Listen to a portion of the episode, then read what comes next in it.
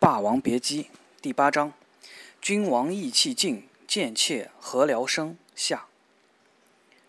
何去何从？如同所有欲加之罪、何患无辞的坏分子们接受单位造反派的审问，又是主角了。一代武生坐在一把木椅子上，舞台的中央寂寞而森严，两盏聚光灯交叉照射在他的粗脸上，他有点失措，如心死的魂。乍到阴间玄界，不知下一站是什么。审问者的身影坚如冰刃，发自头顶上方，仿似天地的盘折。问的不止一人，轮着班，每回都是新鲜壮汉的声音。小楼一个对付一众。自科班起，旧社会的陋习、嫖妓的无耻，同谁交往有什么关系？年月日，记不清的小事都得一一交代。经一到手，剥一层皮。小楼的个性遭疲劳轰炸而一点点的消灭了，只想倒下睡一会儿。明天回到群众中，接着当顺民。到了第三天，聚光灯又移得更近，小楼脸上已煞白。你说过要把八路怎么样的？没有，好好想想。没有，想不起来。你说过要打八路军吗？一定没有，肯定没有。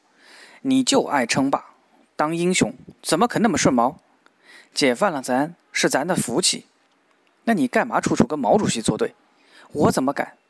你攻击样板戏，搞个人英雄主义。还用破剑来阴谋刺杀毛主席宝相，毛主席教你不可沽名学霸王，你不但学足了，还同你老婆连同一气反革命。我没。突然，数十盏聚光灯齐开，四面八方如乱箭穿心，强光闪刺。小楼大吃一惊，张目欲盲，整个人似被高温融掉。几个或十几个影子，人形的物体拳打脚踢，皮鞭狂抽。一个拎了一块木板，横加他胸前，然后用皮带和锤子乱击。人体和凶器交织成沉闷暗哑的回响，肝胆俱裂。好好交代，不招。小楼不成人形了，从来不曾倒下的霸王，孩提时代、日治时代、国民党时代，都压不倒的段小楼，终于受不了精神和肉体同时崩溃。崩溃在共产党手中，他什么也认了。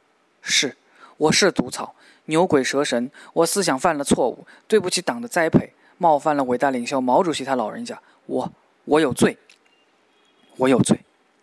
急得双眼突出，耗尽力气来践踏自己。我是人模狗样。他交代了，人是其中一间课室，人是坦白室，举国的学校都是坦白室。静。地上墙角也许残存从前学生们削铅笔的木爆花，是门城的残废的花。教室桌旁坐了复宣队的人，街坊组长也来了，干部也上座，下面坐了菊仙。一个中年妇女木着脸道：“这是为他，也是为你。”菊仙紧闭嘴唇，不语，不动如山。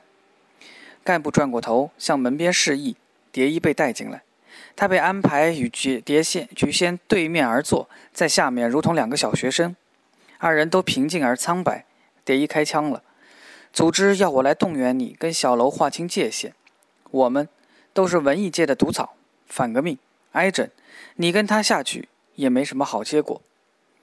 蝶衣动员是有点困难，他的行为是拆散，但他的私心是成全，或是他的行为是成全。他的私心是拆散，他分不清，很矛盾，反而充满期待。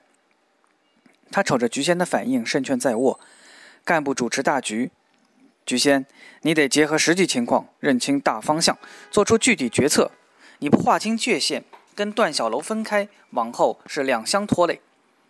傅轩队长沉着脸问：“你的立场是不是有问题？”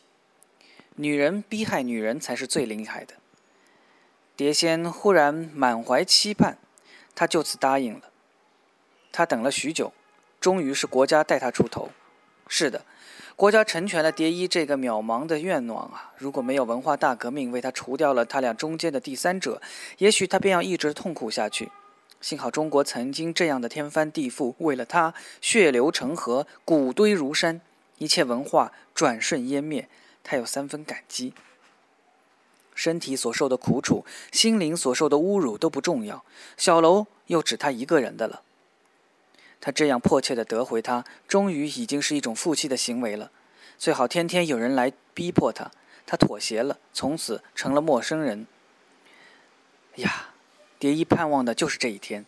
他偷偷的、偷偷的泛起一朵奇异的笑，生怕被发觉，急急止住。菊仙意外的冷静，我不离开他。他不屈的对峙着，蝶衣望定他，淡淡的，组织的意思，你还敢抗拒？菊仙浅笑，大伙儿费心了，我会等着小楼的。他眼风向众人横扫一下，挺了挺身子，说是四十多的妇人，他的妩媚回来了。我不离婚，我受得了。他诚恳而又有深意的，不知对谁说：“我是他堂堂正正的妻。”蝶衣如遭痛击，争坐，客室依旧平静如水。标语写着：“坦白从宽，抗拒从严。”恨难消，怨不散。他当头棒喝，一使重地，不留情面，堂堂正正。他俩都打听得一清二楚，知己知彼。二人此刻相对，泪就顺流而下。最明白对手的，也就是对手；最深切了解你的，惺惺相惜的，不是朋友，而是敌人，尤其是情敌。干部朝菊仙厉声一喝：“你偏要跟党的政策闹对立！”转向蝶衣：“程蝶衣，你明儿晚上好好划清界限。”明儿晚上，又回到祖师爷的庙前空地了。多少美梦从这里开始，又从这里结束。焚烧四旧批斗大会的典礼。角儿们又在粉墨登场，唱那惨痛的戏。四旧都堆积成了一座缤纷的玲珑宝塔，戏衣、头面、剧照、道具、脂粉、画册、曲本，全部抄出来，里头有着一切的旧故事、旧感情，最大辉煌的了断。在一个凄凄艳红的晚上，火焰熊熊烈烈，冲天乱窜，如一群贪狼恶狗的蛇。呱嚓呱嚓地呼啸着，炙藤点缀夜色，千古风流人物的冲冲身影止于躯壳，蓦然冷视着烈焰，求也无用，哭也无用，笑则是罪，都得亲手扔进火海，个人为个人做华丽的殉葬。汗迹彩墨随着绫衣锦缎灰飞一起融化，人人面目全非。国际歌响彻，朗朗的歌声。旧世界打得落花流水，不要说我们一无所有，我们是新世界的主人。英特奈雄奈尔就一定要实现。轮到两个红角儿互相批斗、互揭伤疤的节目了。红卫兵的首领一宣布，大伙儿轰地鼓起掌来。他一扬手喊道：“我们要把这两株大毒草，把丑恶的嘴脸暴露在群众脚下。”小罗和蝶衣二人被一脚踢至跪倒。在火堆两边，在绿军装、红领巾缠着臂章的娃儿控制下，暴喝如雷。你先说。一件霸王的黑蟒扎靠在烈焰中化为灰烬，他的大半生过去了，他连嗓子也被打坏了，是一块木板横夹胸前，然后皮带和锤子乱击，就那几十下，他再也唱不了了。说。红卫兵见他呆呆滞滞，在背上狠踢一击。段小楼曾是铁铮铮一条汉子呀，目下就这样被小娃娃诸般刁难羞辱，形势比人强。他只好避重就轻，沙哑的道：“程蝶衣这个人小时候已经扭扭捏捏，在台上也很妖艳，略微造作一点。”蝶衣无奈的也吞吞吐吐。段小楼第一次开脸时就舍不得把头发剃光，留着马盖子，瞻前顾后，态度不好。首领怒斥。呸！接大事儿。小楼望望蝶衣，他会明白的，他会明白的。也就继续找些话说。程蝶衣一贯自由散漫，当红的时候天天都睡大觉，日上三竿才起来。他们又指着蝶衣：“你揭他的疮疤去。”蝶衣也望望小楼，他会明白的，他会明白的。也开口了。他赌钱、斗蛐蛐、玩物丧志，演戏也不专心，还去逛窑子。一记铜头皮带劈头劈脑的打下去，欲避不避，二人都带伤。这么交代法，你俩要不划清界限，我怕过不了今天这门。说，小楼只能再深刻一点。他唱戏的水牌名儿比别人大，排在所有人的前边。仗着小玩意儿，总是挑班儿，挑肥拣瘦，孤傲离群，是个戏魔风。不管台下人唱什么身份、什么阶级，他都给唱。说得颇中他们的意了。他当过汉奸没有？慰劳过国民党没有？坦白从宽，抗拒从严。他给日本人唱堂会，当过汉奸。他给国民党伤兵唱戏，给反动派头子唱戏，给资本家唱过，给地主老财唱过，给太太小姐唱过，还给大戏霸袁世清唱。一个红卫兵把那反革命的罪证宝剑拿出来，在他眼前一扬：“这剑是他送你的吗？是怎么来的？是，是他给大戏霸杀千刀的袁四爷当当相公来的。”小楼。一下悚然的尖叫来自垂手侧立一旁接受教育的黑帮家属，其其中一个人是菊仙。所有人都大吃一惊。他把蝶衣终身不愿再看一眼的疮疤猛力一揭，血污狼藉。啊哈！那小将冷笑：“虞姬的破剑原来这么臭。”他把它一扔，眼看着要被烈火吞噬了。意外的，蝶衣如一只企图冲进阴阳界的鬼，奋不顾身闯进火堆，把剑夺回来，用手熄灭烟火。他死命地抱着残碎焦黄的宝剑不放，如那个夜晚，只有他真正属于自己，一切都是骗局。他目光如蛇蝎，慌乱如丧家之犬。他识破惊天的狂喊：“我揭发！”他冤枉了，段小楼，你枉披一张人皮，你无耻！大伙儿听了，他的姘头是一个臭婊子，企图他台上风光，广派茶叶邀人捧场，把他搅得无心唱戏，马虎了事。就是那破鞋，向他勾肩搭背，放狐狸骚，迷得他晕头转向。蝶衣越说越是斗志昂扬，他忘记了这是什么时空，什么因由。总之，这桩旧事他要斗，他要让世人都知道那破鞋他不是真心的。两个红卫兵马上把菊仙架来，三人面面相觑。蝶衣难以遏制，千人踏万人踏的脏淫妇，绝子绝孙的臭婊子，他不是真心的，他是真心的。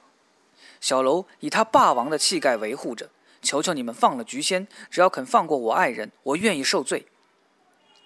蝶衣听他道我爱人，如遭雷击，他还是要他，他还要他，他还是要他。蝶衣心中的火比眼前的火更是炙热了。他的瘦脸变黑，眼睛吐出仇恨的血，头皮发麻。他就像深陷绝境的困兽，再也没有指望，牙齿磨得嘎嘎直响。他被彻底的得罪了，遗弃了。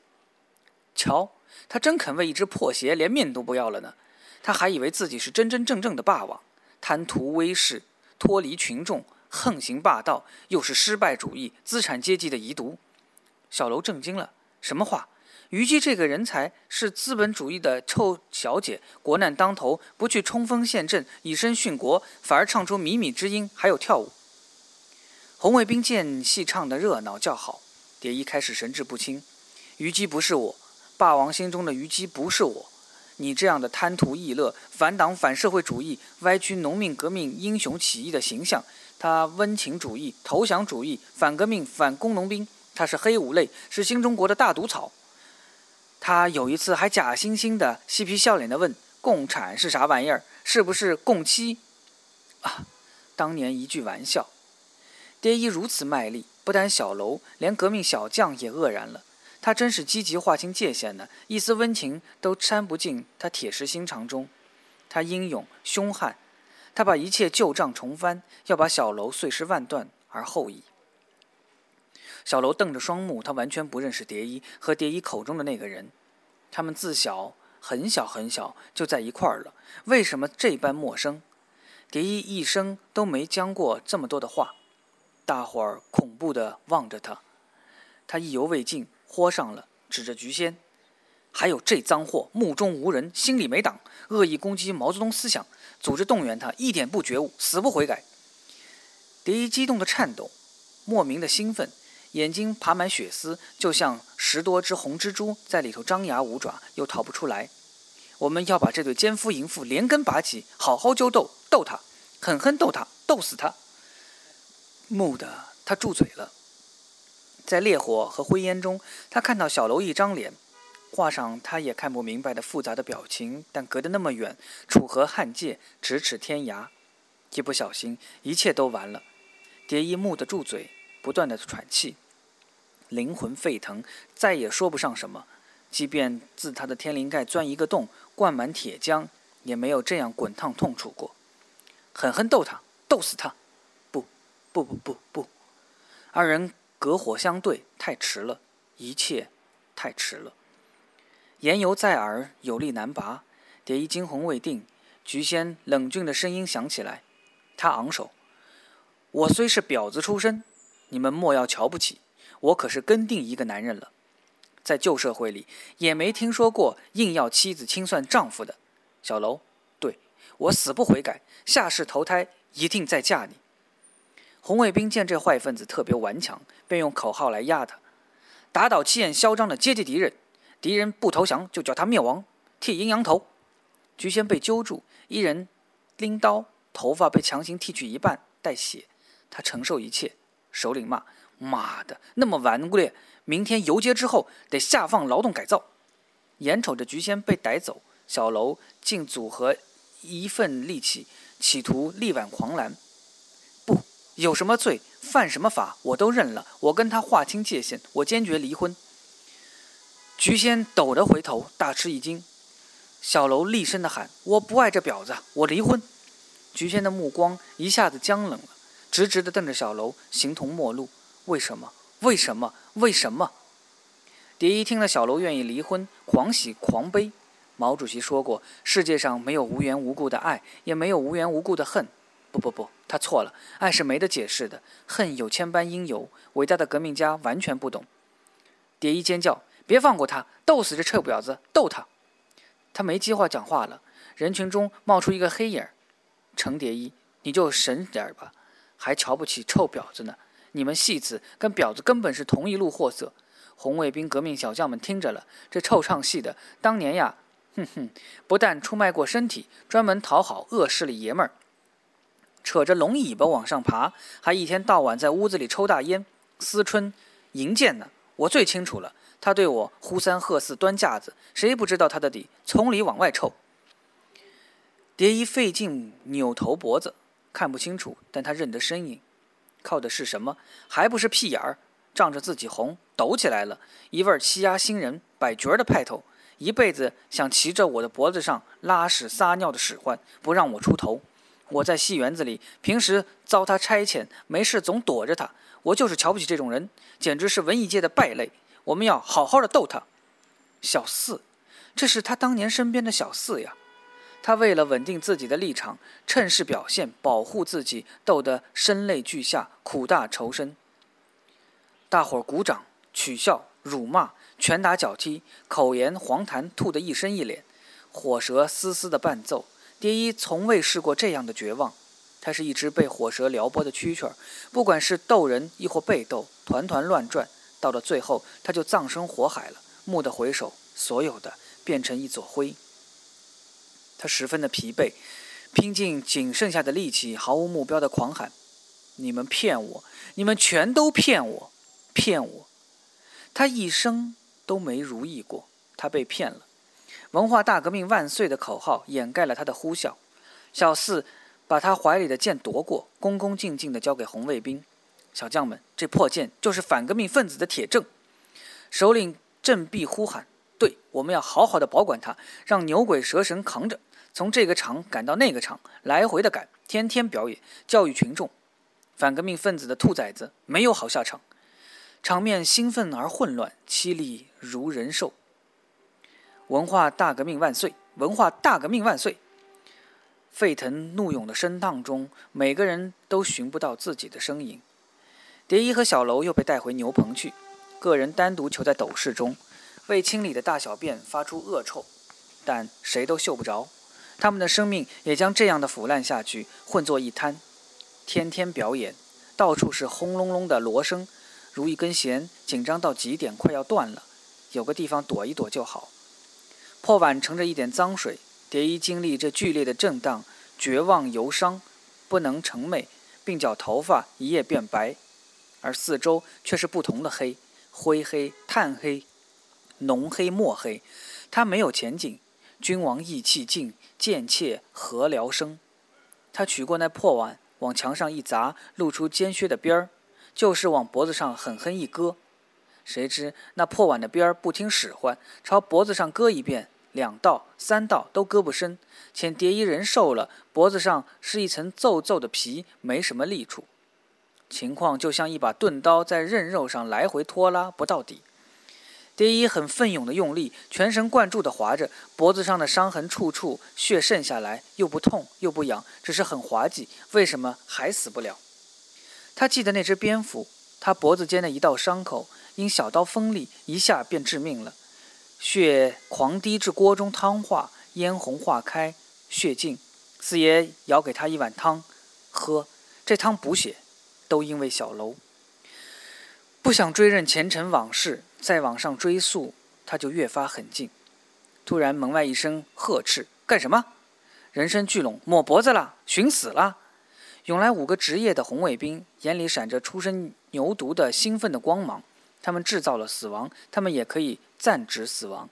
一个人过来夺去破碗，一个人取过来取上破报纸，又打上伤口去。那么容易寻死觅活啊？戏不演了！你妄想自绝于党，自绝于人民。敢于抗拒改造，抗拒批判。好呀！红卫兵的首领排众而出，下令：“你要死，偏不让你死！”如同判官，铁面无私，庄严而凶悍。大伙儿虽一面胡乱止血，一面在喊：“文化大革命万岁！”蝶衣血流了不少，命却流得长。他跌坐退缩至墙角，一双手慌乱地摇，声音变得尖寒凄厉，如月色中的孤鬼：“我没有文化。”不要欺负我！不要欺负我！蝶衣并没有虞姬那么幸运，在一个紧要的关头、最璀璨的一刻，不想活了就成功的自刎。他没那福分，还得活下去。还是戏好，咿咿呀呀的唱一顿。到了精彩时刻，不管如何，幕便下了，总是在应该结束的时候结束，丝毫不差。虞姬在台上可以这样说：“大王呀，自古道忠臣不事二主，烈女不嫁二夫。”大王欲图大事，岂可顾一妇人？也罢，愿起君王三尺宝剑，自刎君前，以报深恩也。但在现实中，即便有三尺宝剑，谁都恩报不了。每个人的命运经此一役，仿佛已成定局。小楼面临波宅下放的改造，连锅端，不知什么时候复返。东西得带走，其实也没有什么东西。敏色已深。小楼佝偻着走向家门，黑帮分子的罪状大招牌不曾卸下，几个红卫兵押回去收拾。屋子里头漆黑一片，不见五指。一打开电灯，仰面是双半空晃着的、只穿白线袜子的脚。小楼大吃一惊，悚然倒退几步，仰视。去仙上吊了，她一身鲜红的嫁衣，喜气洋洋，虽被剃了阴阳头，滑稽的。一边渐青，一边上流黑发，就在那儿，簪上了一朵红花，新娘子的专利。菊仙，小楼撕心裂肺的狂喊，连来人也受惊，一时间忘了呵斥。菊仙四十多了，她不显老，竟上了艳妆，一切反如从前岁月某一天。风烛半残，一脸酡红的新娘子妖娆欲滴，舍不得嫁衣，陶陶自乐地指点着。这牡丹是七色花丝线，这凤凰是十一色花丝线。这小楼把他拦腰一抱，扔到床上去。醉眼迷离的男人急不可待地要脱下他的衣鞋，妖精，弄皱了，弄皱了，再穿会儿吧。他抗拒着，不许他用强。也斜视，多漂亮的嫩活儿，真舍不得给脱下来。你见过没有？小楼动手动脚的，急火正煎。你真是我师弟那几箱子行头，什么漂亮的戏衣没见过，急死我了。行头是行头，嫁衣是嫁衣，堂堂正正的穿了好拜天地，他仍在絮絮叨叨，沾沾自喜。哎，你知道我什么时候下决心给自己制件嫁衣？老鸨还真当菊仙光着脚走的。呸！打自从见了你这个冤家，我就……啊，他要的是什么？只要你要我。她青春艳丽，自主风姿绰约的，自己赎的身又自己了断。溺水的人连仅有的一块木板也划湿了，一段情缘镜花水月。她只是一个一生求安宁而不可得的女人，洗尽了铅华，到头来还是婊子。是小楼的维护，反而逼迫她走上了这条路。离婚以后，贱妾何聊生？她不离。小楼颓然，重重跌倒在地。他身后门框正中，一遭押送的蝶衣悠悠而过，人鬼不分。他分明听见小楼那暗闷的哀嚎，如失群重伤的兽。个人生命的门闭上了。瞧什么？红卫兵把门砰的关上。蝶衣过去了。霸王跟虞姬没机会碰面了，也没有当主角的机会了，因为下一回的主角是一个剧作家。他的双手被拗向后，像一架待飞飞机的双翼，头俯得低低的，又似一架眼看快要触山的飞机的头。他痛苦而吃力地维持着这个姿势，脸皮涨紫，快要受不了了。正是他生不如死，跪在高台上，除开他，旁边还有二三十个陪斗的角色。几次以后，又换了人。这么大的地方，躲不了就躲不了。斗争雷厉风行，大时代是个骰子，米和糠斗在上面颠簸。牛鬼蛇神都收拾好，各拎一各拎的包包，全部细软夹当被褥，还绑好一个漱口杯、一块毛巾，还有牙刷、肥皂，都如行尸走肉，跟着大队走。连六七岁的老人、满腹经纶显赫一时的知识分子，亦神情恍惚地背着书包，向小学生排队的队伍中远赴边疆，发配充军的一行败兵，由一身草绿、臂章鲜红的小孩发号施令。誓死保卫毛主席，誓死保卫林副主席，誓死保卫中央文革，誓死保卫江青同志，誓死揪出阶级敌人，誓死。牛棚出来的全被塞进五六辆敞篷卡车上。上车的一刹那，电光火舌，蝶衣站住了。他懦弱。是。小楼憔悴多了，苍老而空洞，有一种偷生的耻辱。他没搭理，便被推至其中一辆卡车上。前路茫茫。卡车塞满了牛鬼蛇神，各朝不同的方向驶去。二人分割越来越远，没讲上一句话，从此再也讲不上一句话。那誓死的口号送走了卡车队伍，终于他们是永不碰头的小黑点儿，走向天涯。中国那么大，人那么多，何处不可容身？天南地北，沧海桑田，正是沙场壮士轻生死，年年征战几人回。此情此景，就是你我分别之日，永绝之时。